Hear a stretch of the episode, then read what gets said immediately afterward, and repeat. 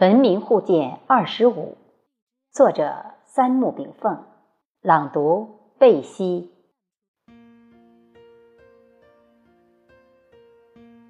马克思，其历史地位应当列为西方哲学的集大成者，其中，科学社会主义思想正指导着中国人民从一个胜利走向另一个胜利。从中国新民主主义革命到新中国社会主义实践，从计划经济与人民公社的探索到改革开放与社会主义市场经济的确立，从毛泽东思想、邓小平理论以及新时代中国特色社会主义思想的建立，无一不是对马克思主义的继承与发展。但马克思主义。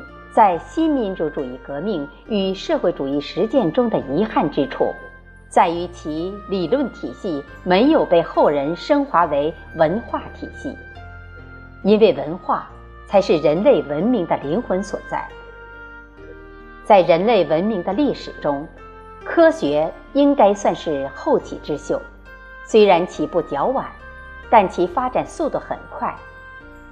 现代科学填补了人类千百年来上天入地下海的种种遥不可及的奢望，给人类带来了极大的物质满足。但老子有句话，就是“祸兮福相依，福兮祸相扶”。我们应当看到事物的两面性。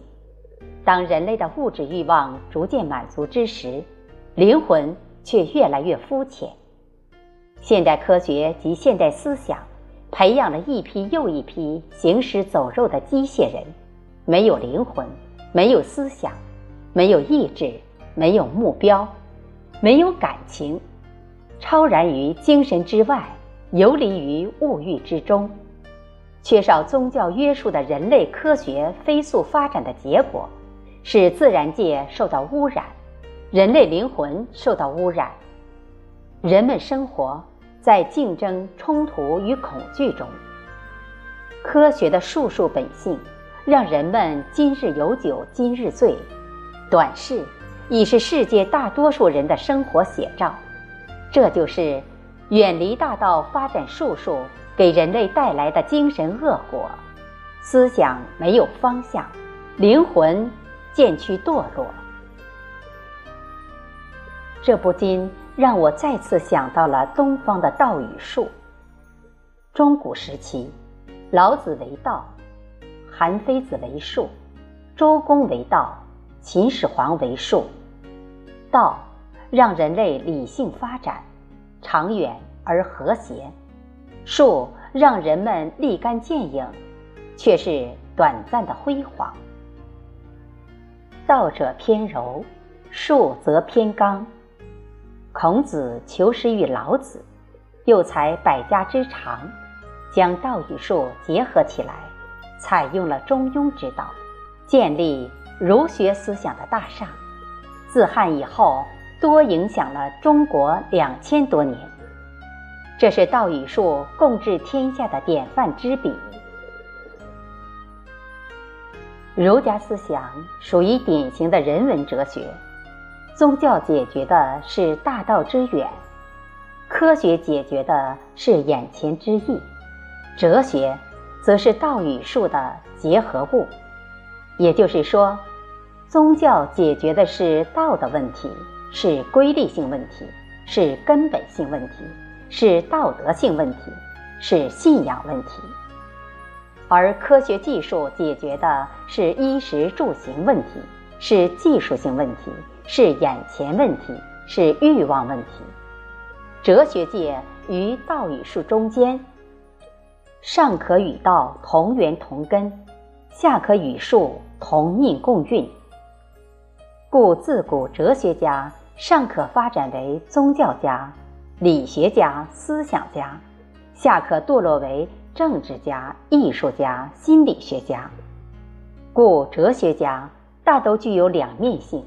在宗教与科学的矛盾冲突中左右逢源，既合于道，又指导术。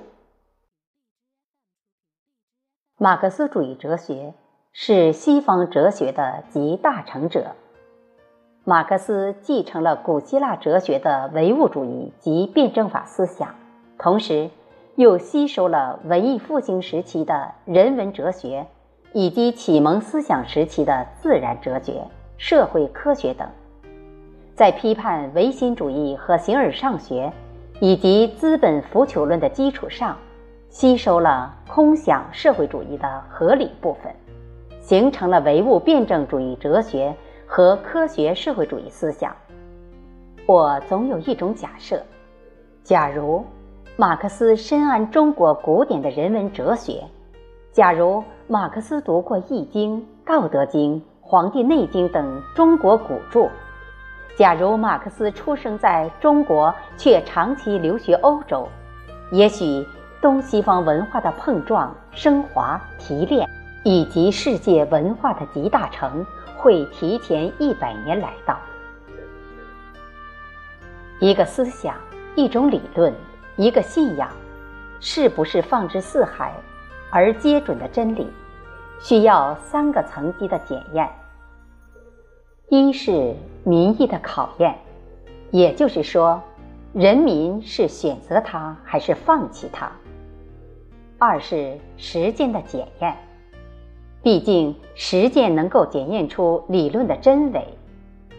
三是历史的考验，是否在历史的长河中留下历史烙印。伟大的思想与理论，只有放到历史的长河中长期洗礼，才能大浪淘沙，显示出它的真伪性，显示出它本来面貌，并做出历史定位。当代中国提出了人类命运共同体的主张，如果这一主张得到全世界认同，共产主义社会、大同社会的雏形也许在不久出现于世。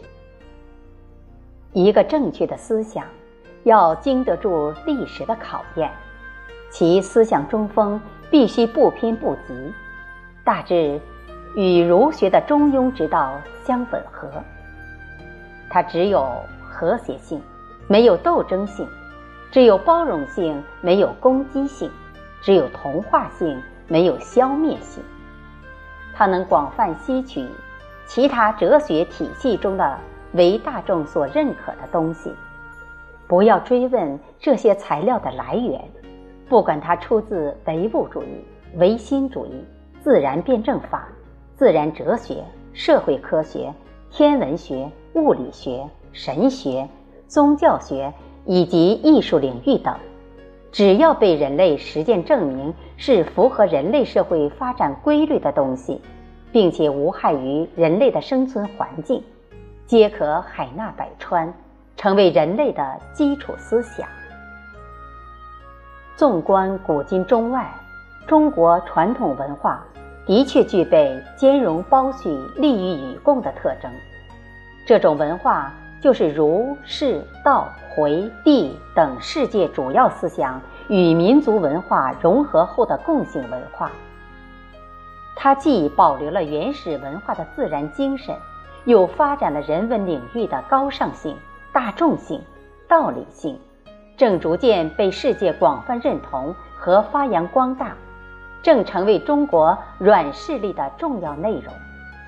中国古典文化思想一旦与马克思主义理论相结合，一套中西古今皆准的划时代的文化理论体系将在中国率先出现。谢谢大家的收听，今天就与您分享到这里。祝大家安好。